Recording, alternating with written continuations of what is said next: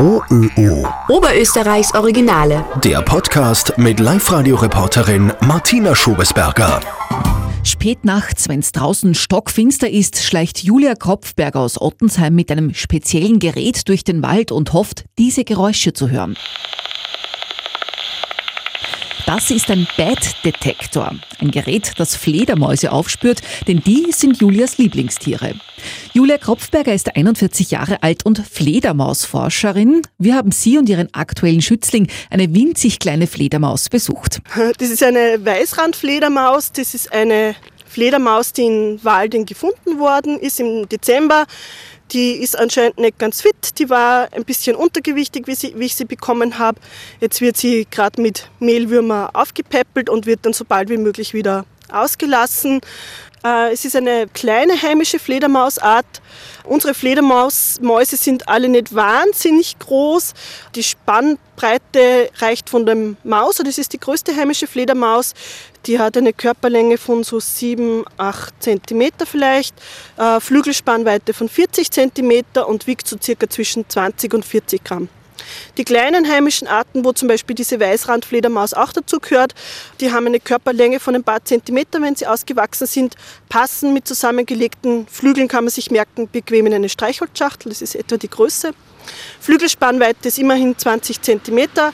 Ähm, wiegen tun sie so etwa wie viel wie eine 50 Cent Münze, also so 4 bis 6 Gramm in etwa. Also ganz klein eigentlich. Ja? Genau, ganz klein. Meistens wird ihre Größe unterschätzt, wenn man sie im Flug sieht, weil die Flügelspannweite doch relativ groß ist.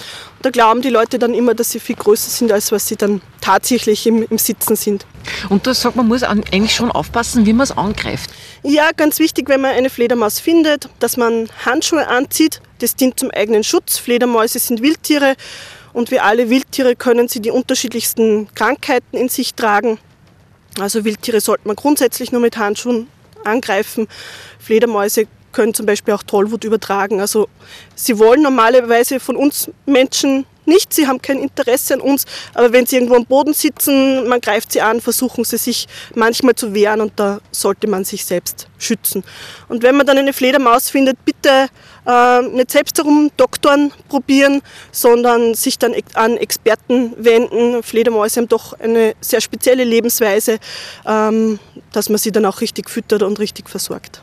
Also wenn man eine Fledermaus am Boden sitzen findet, dann bitte in einen zum Beispiel Schurkarton äh, setzen, einen Marmeladeglasdeckel mit Wasser dazustellen. Das Füttern, das erste übernehmen wir. Heimische Fledermäuse sind alles Insektenfresser, also man sollte sie beispielsweise nicht mit Katzenfutter äh, füttern probieren. Das ist kontraproduktiv, genau. 21 Fledermausarten gibt es in Oberösterreich. Alle sind geschützt. Julia Kropfberger überwacht den Bestand mit dem Bat-Detektor. Es ist eigentlich ein Ultraschallmikrofon. Also das ist ein Gerät, wo die Ultraschalllaute für unsere menschlichen Ohren übersetzt werden. Und bei einer Fledermaus klingt es bei den meisten Arten, wenn die vorbeifliegt, wie tak, tak, tak, tak, tak, tak, tak. Oder beim Abendsegler zum Beispiel, da klingt ein bisschen charakteristischer, der klingt wie blip, blop. Das ist zur Orientierung. Also das sind äh, die Laute, die sie aus der Nase oder aus dem, aus dem Mund ausstoßen. Diese Ultraschalllaute setzen sich wie eine, eine normale Schallwelle fort, treffen da, dann auf ein Hindernis und ein Teil dieser Ultraschalllaute wird dann als Echo zurückgeworfen, wenn es auf ein Hindernis trifft. Das kennt man vielleicht vom Bergsteigen, wenn man auf einer Felswand steht und ruft, dann kommt ein Echo zurück. Genauso funktioniert das bei einer Fledermaus. Äh, also die rufen, ein Echo kommt zurück, die Fledermaus fängt das Echo mit ihren Ohren auf und verarbeitet es dann zum Hörbild. Also die weiß durch ihre Ultraschalllaute ganz genau, was vor ihr ist, wie groß der Gegenstand ist, ob es zum Beispiel beim Insekt ähm, nach links oder nach rechts fliegt, wie schnell es unterwegs ist und so weiter und so fort. Und diese Ultraschall-Echo-Ortung ist eben ein sehr leistungsstarkes Orientierungssystem. Die Fledermäuse können damit ganz kleine Insekten aufspüren oder auch ganz kleine Strukturen, die, die ganz fein und ganz dünn sind beispielsweise. Mhm. Verständigen Sie sich auch über diese Laute?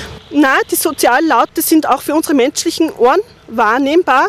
Die klingen eher ein bisschen wie Mäusepiepsen. Also damit unterhalten sie sich dann. Julia Kropfberger hat aber nicht nur einen Bad-Detektor, sondern auch einen Bad Dog, ihre österreichische Pinscherhündin Frieda. Die Frieda ist der erste österreichische Fledermaus-Schnüffelhund. Das heißt, die Frieda ist darauf trainiert, dass sie Fledermaus-Kot erschnüffeln kann. Stichwort Kot. Eine der weniger angenehmen Aufgaben als Fledermausforscherin ist auch mal ausmisten. Bei großen Kolonien, wenn dann sich im Laufe des Sommers beispielsweise große Berge an Kot anhäufen, ist das natürlich schon sehr geruchsintensiv. Wir machen deshalb auch immer Fledermausputzaktionen, damit der Pfarrer oder der Mesner nicht allzu unglücklich mit ihren tierischen Mitbewohnern sind. Wobei der Fledermauskot ein exzellenter Blumendünger ist, also kann man riesige Tomaten damit züchten. OÖO. Oberösterreichs Originale.